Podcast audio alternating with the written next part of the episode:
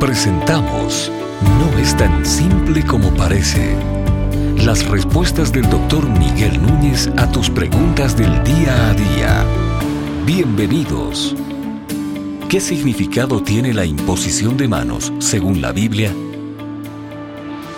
La imposición de manos es una de esas cosas que aparece en la Biblia sin describir qué es exactamente lo que hace. Pero más que tener un poder en sí, creemos eh, firmemente que la imposición de manos es una simbología para transmitir algo.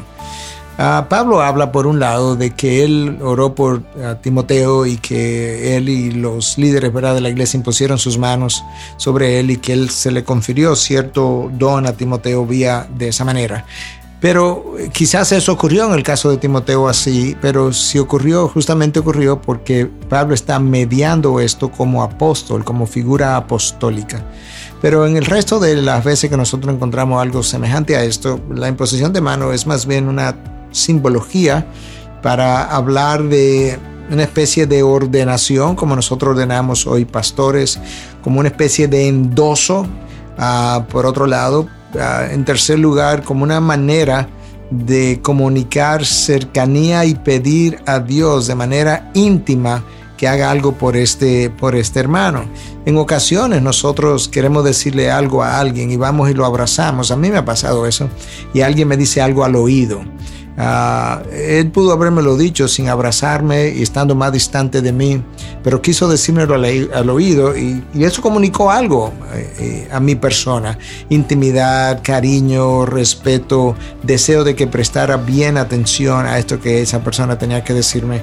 Pues la imposición de mano nosotros creemos que simboliza el endoso de aquellos que oramos por alguien, por un lado. Número dos, si es una petición de oración, el hecho de que nosotros quisiéramos convertirnos en ese momento en intermediarios entre nosotros, la persona por quien estamos orando, entre esa persona por quien estamos orando, perdón, y Dios, y entonces nosotros siendo de intermediarios ah, ahí en la oración, eh, por otro lado, si es, por ejemplo, en una ordenación pastoral, yo creo que lo que está comunicando es que hemos revisado la vida de esta persona y que la encontramos eh, lista, preparada, ha completado lo que necesita completar, que creemos en el llamado que Dios le ha hecho y que la imposición de mano delante de otros es, la, es el símbolo visible de que creemos en Él a quien estamos ordenando, para el oficio que lo estamos ordenando.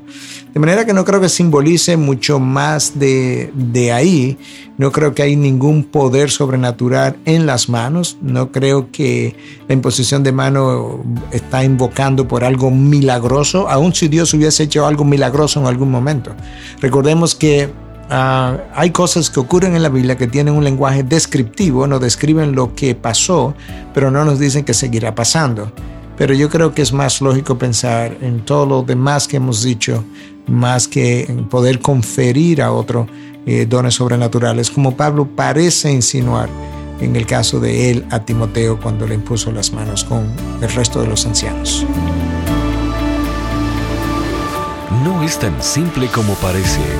Es una producción de Ministerios Integridad y Sabiduría. Para más información, visita nuestra página de internet integridadysabiduría.org. Gracias por tu gentil atención y será hasta la próxima.